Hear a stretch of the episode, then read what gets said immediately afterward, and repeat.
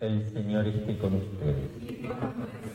Del Santo Evangelio según San Lucas. En aquel tiempo Jesús dijo a sus discípulos, fíjese en esto, si un padre de familia supiera a qué hora va a venir el ladrón, estaría vigilando y no dejaría que se le metiera por un boquete en su casa.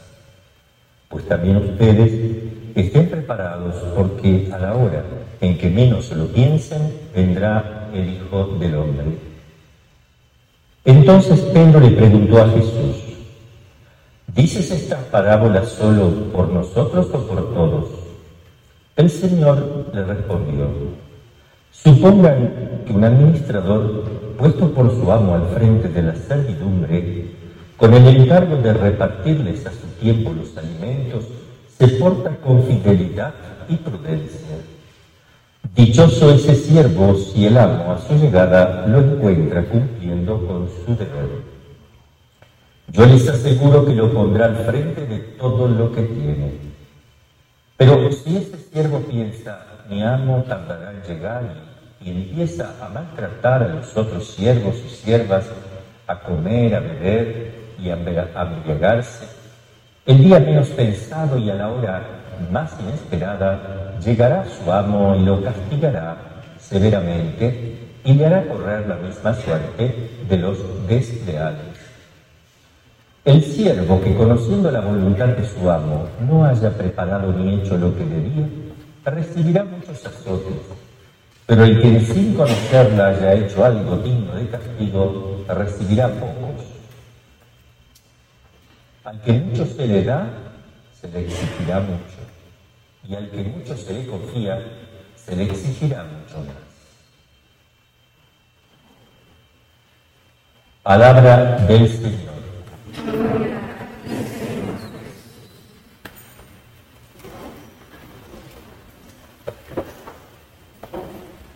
En el nombre del Padre, del Hijo y del Espíritu Santo. Amén. Inmaculado Corazón de María. Voy a ser breve hoy, muy breve. Solo decirles que ustedes, los ministros extraordinarios de la Eucaristía, tanto hermanas como hermanitos, cumplen una misión muy importante dentro de nuestra familia porque tratan con las cosas, lo más santo que existe sobre la tierra. No hay otra cosa más santa, más sagrada. Y eh, siempre lo hacen con sumo cuidado, con respeto, con amor, y siempre intentamos que no nos acostumbremos a tratar con la Eucaristía, no nos acostumbremos a tocarla como si fuera cualquier cosa que tocamos, sino que cuando uno toca la Eucaristía tiene que sentir a Dios, o sea, sentirlo significa tratar de percibir su presencia en las manos. Son ministros extraordinarios en casos necesarios y extraordinarios. Si no fuera así, no podríamos estar con el Padre exponiendo, bendicir, exponiendo en la comunidad, o llevarle a un enfermito al otro, entonces no se puede. O sea, es acción extraordinaria que tengamos más sacerdotes que podamos realizar esa tarea. Entre las hermanas y entre los hermanos tenemos ese servicio al Señor, cada uno en su comunidad, pero cuando están todos juntos, la prioridad la tienen los hermanos. Cuando están separados, cada uno tiene sus ministros. Y ahora que vamos, estamos necesitando también ministros.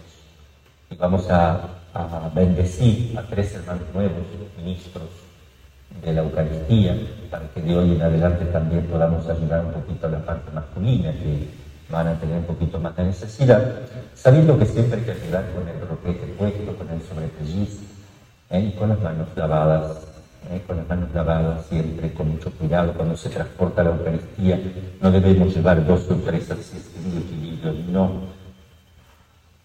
Dos se pueden llevar si es que realmente lo tengo bien firme, bien, bien agarradito y tapados, cubiertos, porque llevamos un misterio. Por eso se lo cubre. La razón por la cual cubrimos las cosas es porque dentro hay misterio, se está dando a entender, son signos sencillos, que adentro hay misterio. Por eso cuando tenemos, cuando estamos por consagrar la hostia grande, que viene en un sobrecito de género, no tiene que venir dentro del sobrecito, viene afuera, porque se supone que no está consagrado. Todo lo que está oculto es misterioso, pero cuando no está consagrado no hay que ponerlo con el sobrecito, o sea, dentro del sobre porque eso significa que lo que está ahí está consagrado y podemos crear alguna vez una confusión. Vamos a llegar a un punto de decir, esto está consagrado, no falta. Nos encontramos al día siguiente que quedó acá algo, lo consagró no, el padre estaba ni se acuerda. ¿Y, eso qué hacemos con eso? Entonces sí, hay que tener mucho cuidado. Por eso guardamos también, primero que le ponemos un velo al sagrario, porque dentro está el misterio. Así era el velo del templo de Israel y en el cielo todo será desvelado, pero en la tierra estamos bajo un velo. Por eso vivimos de la fe. El velo oculta misterios. Ese es el sentido bíblico, eclesiástico, tradicional, los padres de la iglesia, el sentido de lo que está cubierto, lo que está envuelto, lo que se oculta. Por eso nunca vamos a tener nosotros, ah, muy bien, el sin el sobrecito, nunca vamos a tener un copón cubierto allá, sino descubierto solamente se lo va a cubrir cuando adentro está el Santísimo Sacramento. Si ustedes ven que un hermanito va con, aunque vaya con el purificador, con un, con un no sé, ven a un hermano que va con el copón, ¿cómo van a saber si está Jesús consagrado o no? Y si está sin el velo, no está. Entonces yo no voy a hacer reverencia a un pan, no voy a adorar el pan, es pecado. Pero si va con el, si lo lleva cubierto, tal vez sonando una campanita, obviamente está presente y vivo el Señor. Es el modo que tenemos de distinguir una hostia de otra, porque a la vista no se distingue. Pero todos esos cuidados tenemos que tener, cuidado de las partículas, ¿eh? el cuidado de, purificarnos bien, pero más que nada, siempre que vamos a tratar con el Señor, deberíamos estar nerviosos. En el buen sentido, no, no, temblando, pero sí a ver, deberíamos transpirar las axilas de dar la comunidad. ¿Me entienden? Porque uno está emocionado, está, sí, sí, deberíamos estar así, transpirados. Estuve haciendo algo maravilloso, o sea, ¿me entienden? Y eso, vivirlo todos los días, eso, eso les permite santificarse, crecer en la fe cada vez que lo tengan que hacer. En este caso, tres hermanitos, eh, el hermano Domingo, antes que llegue el lunes, ya antes que llegue el otro El hermanito domingo le vamos a dar la bendición para que también haga este ministerio, también al hermanito Elías y eh, el hermano Luis, pero recién, yo voy a bendecir también al hermano Luis, pero él recién comenzará, si fuera necesario, tiene prioridad los dos que nombro primero, una vez que reingrese en su noviciado pero me gustaría darle siempre la prioridad a los dos primeros. Cuando no haya otro, ya sería el hermanito Luis. Y si fuera necesario, se van turnando, que va a ser, es bastante transportar, ¿no es cierto?, las especies. Y entonces ahora eh, voy a, bendecirlos a los vamos a dar una bendición, vamos a pedirle al Señor que le conceda la gracia de administrar. Eh, yo les concedo esto por tiempo indefinido, mientras que ser religiosos de esta familia. No somos funcionarios, somos ministros, extraordinarios, pero ministros. Los ángeles son ministros de Dios. Nosotros somos ministros de Dios también. Estamos a la altura de los ángeles. Somos ministros de Dios. Por administrar la sí. Por exponerla, sí. Eres extraordinario, pero eres ministro. Eres, tiene la función de un ángel, custodiar cuidar, distribuir, pero más que nada custodiar, ¿eh? más que nada. Por eso hay que tener también mucho cuidado. Un ministro extraordinario no puede transportar la Eucaristía a lugares no autorizados por el ministro ordinario. Supongamos, no lo va a hacer así, pero el hermanito Luis mañana o el viernes tiene el encuentro de jóvenes, hay como 18 jóvenes aquí, y se le ocurre como el ministro, por decir, sé que no se le va a ocurrir porque por un ejemplo, dice, ah, vamos, vamos a traer el saquismo, le ponemos allá en la palapa y estamos un rato ahora. No se puede. El último responsable de la Eucaristía y transportarlo a lugares no permitidos, solamente a los que ya están. Un enfermito, sí, porque eso está autorizado, exponer en los lugares donde ya está autorizado y eh, transportarlo a los lugares ya autorizados y dar la comunión cuando sea necesario. Son los únicos momentos porque no podemos llevar la Eucaristía por cuenta propia a un lugar sin autorización. Y yo, si acá dentro de Presidente puedo hacer todas las iglesias que yo quiera, pero yo no puedo hacer una iglesia fuera de la diócesis y llevar el Santísimo. Tengo que pedir permiso al obispo para hacer un lugar nuevo con el Santísimo. Pero acá adentro no, yo puedo llevar el Santísimo al bosque, allá en la ermita, no hay problema pero pues yo soy el último responsable. Entonces eso también para que sepan cómo es el orden en, el ministerio de, ayudar eh, en la Eucaristía. Bueno, entonces nos ponemos de rodillas aquí y vamos a hacer esa bendición para los Lectio Santi Evangelii secundum Lucam.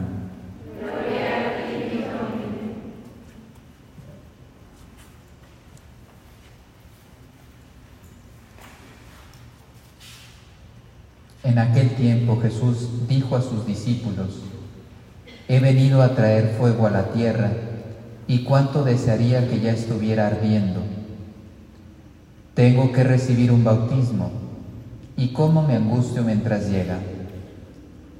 ¿Piensan acaso que he venido a traer la paz a la tierra? De ningún modo. No he venido a traer la paz, sino la división. De aquí en adelante, de cinco que hay en una familia, estarán divididos tres contra dos y dos contra tres. Estará dividido el padre contra el hijo, el hijo contra el padre, la madre contra la hija y la hija contra la madre, la suegra contra la nuera y la nuera contra la suegra.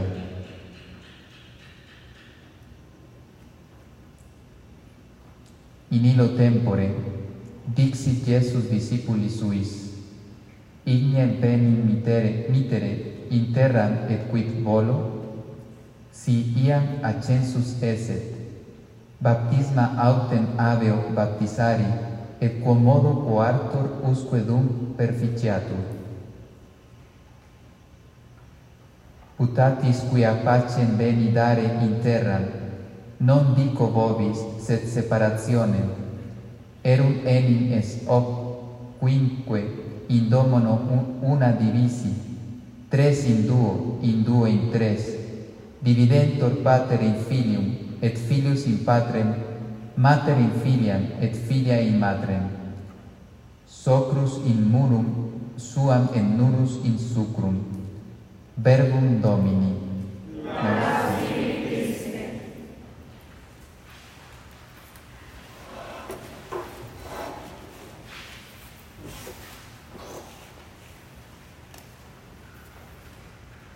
En el nombre del Padre, del Hijo y del Espíritu Santo. Amén. Inmaculado Corazón de María. Pues a mí me gustaría hablar de qué significa lo, ser cristiano y por lo tanto, pues también un miembro de Frisidín. ¿Qué es un bautizado? ¿Qué es un confirmado? ¿Qué es un religioso? ¿Qué es un laico de la tercera orden?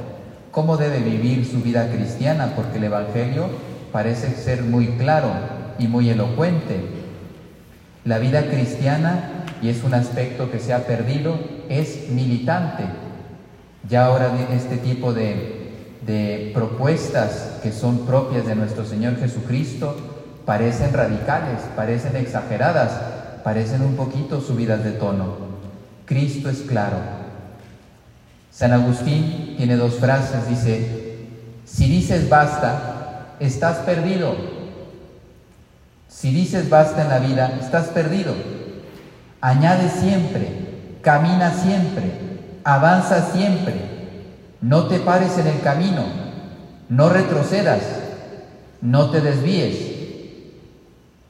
Separa el que no avanza. El que deje de luchar va para atrás. Retrocede el que vuelve a, pensar en el punto de salida. ¿Todavía piensas en tu vocación? Los que ya son profesos, me refiero a los profesos. Los que están en discernimiento, ahora es el momento. ¿eh?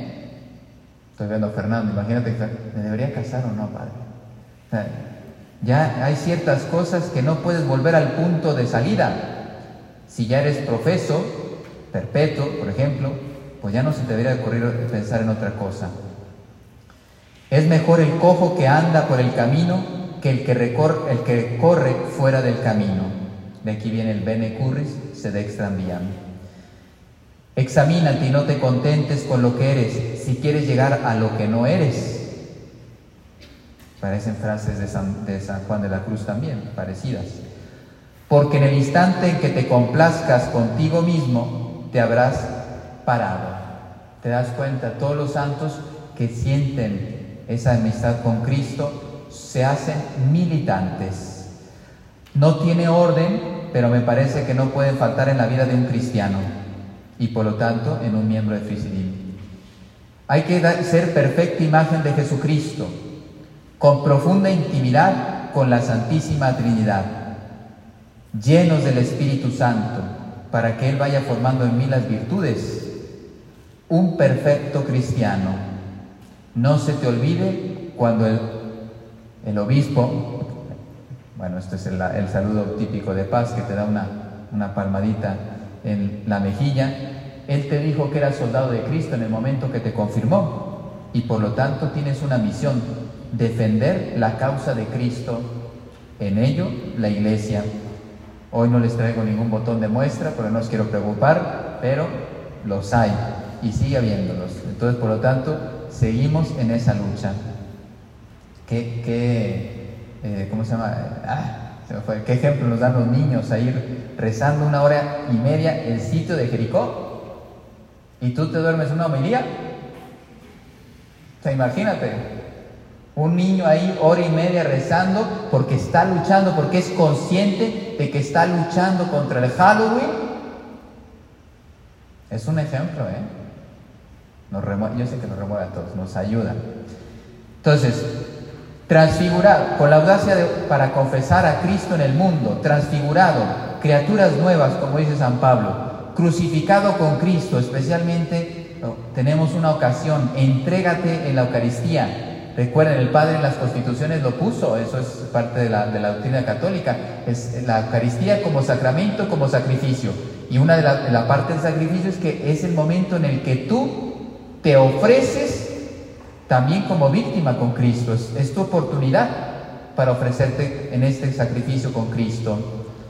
Predicando con valentía el Evangelio de la buena noticia de la salvación, deseando y suplicando, suspirando por el martirio almas víctimas en holocausto de amor sin condiciones, con ímpetu conquistador en el apostolado. No me tiro atrás, no importa lo que los resultados, no nos tiramos atrás. Completando la propia vida lo que le falta a la pasión de Cristo, amando, sirviendo, edificando, defendiendo a la Iglesia Católica, enseñando la verdad, viviendo la caridad, iluminando los caminos con la fe, guiando a las almas con la esperanza de alcanzar algún día los bienes eternos, que no se queden con las perspectivas de este mundo, iluminando con la santa doctrina, viviendo como un soldado en continuo combate espiritual. A mí me pegó mucho, me ayudó mucho, la verdad debo reconocerlo en una meditación. Estaba leyendo el libro de Conchita Cabrera, ustedes lo saben, les he dicho varias cosas, sobre los sacerdotes, y fíjate lo que dice Cristo, ¿eh? bien fuerte. ¿Cómo? un sacerdote va a luchar menos que Satanás. ¿Cómo es posible que haya sacerdotes que luchen menos que Satanás? Si tú sabes lo que eres, si sabes lo que traes entre manos, no puedes parar. Pero ¿a poco no podría decir lo mismo de un confirmado? Que es un soldado de Cristo. ¿Cómo un confirmado se le ocurre bajar la guardia? viendo lo que está pasando a su alrededor? ¿Cómo claudicas? Es una pregunta que Dios nos hace a todos nosotros. Buscando sin descanso la perfección cristiana, consciente y entregado a la tarea de sacrificarse por la conversión de los pobres pecadores, siempre bien dispuestos, dóciles, humildes, abiertos, abandonados a la obra de la gracia en mí. La infancia espiritual es muy necesaria hoy en día, conociendo, amando, sirviendo, imitando a Cristo Verbo encarnado. Abocado a cumplir la misión encomendada por Dios, la vocación para la cual fuiste creado, generoso, magnánimo en tus proyectos apostólicos, alegre, mirando el cielo con amor y deseo, caminando en este mundo, en la historia, pero con firmeza y realismo, colaborando en el plan de Dios, viviendo en la tierra, pero de forma divina. Esto es del Padre Pilipón, lo leí hoy. Libres, sin condiciones y condicionamientos, sin intereses mundanos y espurios, en la voluntad de Dios, cumpliéndola con perfección, contemplando a Dios, reparándole su corazón sin cesar, perseverantes hasta la muerte, ejercitando las virtudes teologales, cardinales, los dones del Espíritu Santo para que ellos nos santifiquen, deshaciendo las obras de Satanás, que esto, si vamos a ser imitadores de Cristo, eso es lo que hizo Él en su vida, dice San Pablo, unido con los santos y los ángeles en este combate, con pureza de intención y de corazón, consciente del tiempo, de que el tiempo es breve, ya me voy. Algunos ya lo sabemos un poquito más rápido. Cuando te detectan una enfermedad, simplemente es el mismo aviso pero tú ya lo sabes. El otro tiene el mismo aviso que tú, pero no lo sabe. Pero tarde o temprano vamos. Unos antes, otros, algunos tienen, iba a decir, pero accidentes de coche que les puede llevar ya. Cuidado, en cualquier momento se nos puede ir. Imagínense, hermano Gabriel ya estaría intercediendo por nosotros en el cielo.